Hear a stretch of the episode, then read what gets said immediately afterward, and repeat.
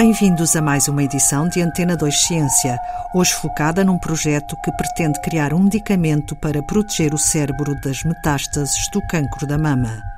O cancro da mama é o mais comum entre as mulheres e muitas vezes as células tumorais chegam ao cérebro e são muito difíceis de eliminar devido à dificuldade de encontrar medicamentos capazes de alcançar este órgão.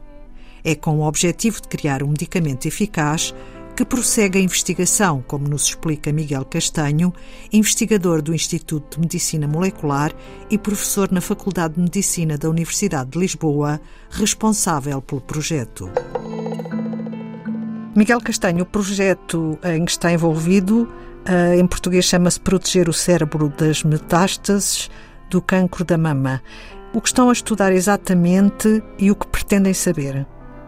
É muito frequente que eh, casos de cancro de mama acabem por ter metástases noutros órgãos e é particularmente preocupante quando essas metástases são no cérebro, porque o cérebro é um tecido mais sensível, é mais difícil chegar lá e porque tem um impacto maior na qualidade de vida da, da pessoa. Existem ainda dentro desses casos de cancro alguns que são particularmente difíceis de tratar.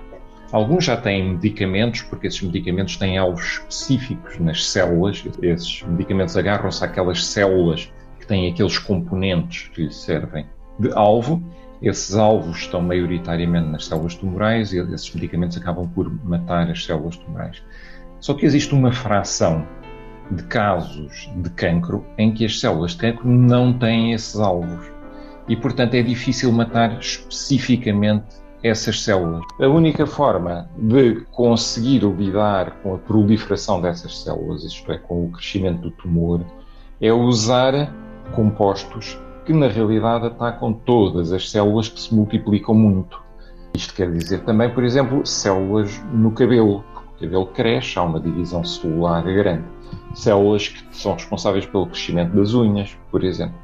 Por isso é que muitas vezes o tratamento de cancros leva a efeitos secundários muito adversos, porque estes medicamentos não são específicos e então levam à queda do cabelo, por exemplo, e é preciso encontrar medicamentos que se tornem específicos mesmo para estes casos de cancro que ainda não têm alvos conhecidos que possam ser usados para que os medicamentos se dirijam a eles e matem só estas células e deixem o resto do corpo a funcionar normalmente, livremente.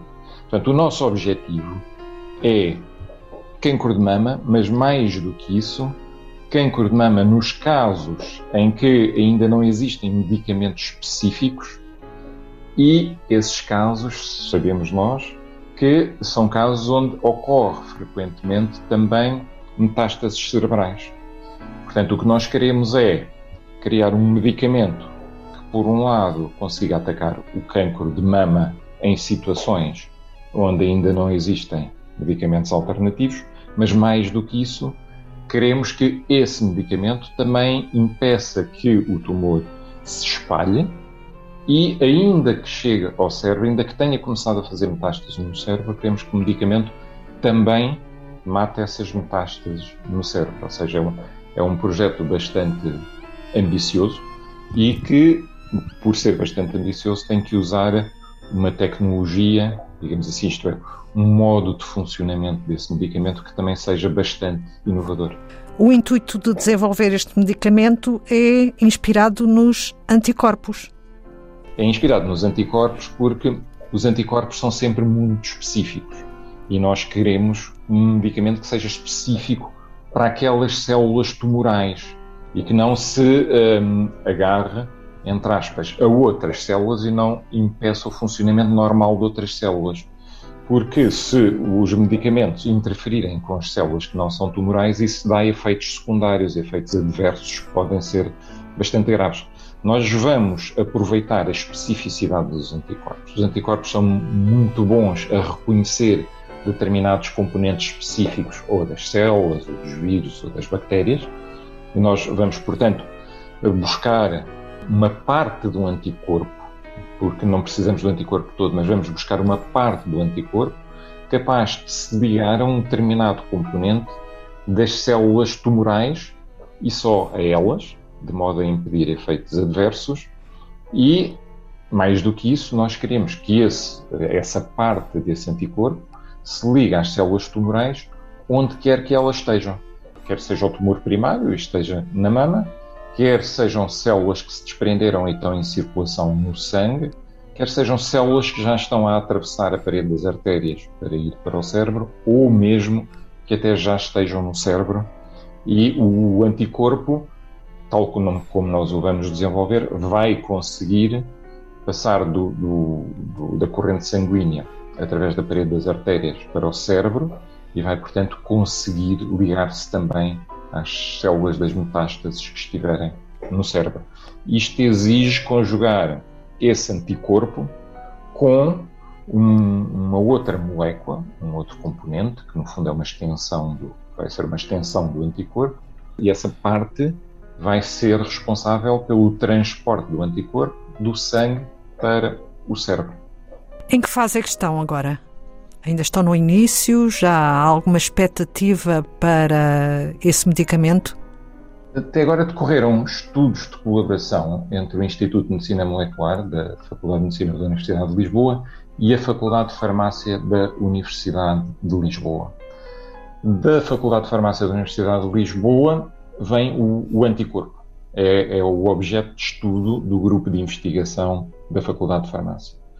Da, do Instituto de Medicina Molecular vem o outro componente que permite às proteínas atravessarem a parede das artérias, desde o sangue até ao cérebro. E desta colaboração resultou também a conjugação dos dois componentes. E já foram feitos estudos prévios que permitem uh, assegurar que, de facto, uh, consegue fazer-se passar aquele anticorpo do sangue para o cérebro. Na posse destes resultados uh, preliminares, uh, foi pedido financiamento, no caso à Fundação La Caixa e à Fundação para a Ciência e Tecnologia, para que se conseguisse desenvolver mais o projeto e dar-lhe uma abrangência maior e reunir mais provas da eficácia do medicamento. E então juntou-se a este conjunto de instituições, juntaram-se duas outras de Espanha, que são especialistas em técnicas de imagiologia e ressonâncias, para quê? Para que agora estes compostos possam ser testados diretamente em animais, para conseguirmos estender o, o conceito ao animal vivo.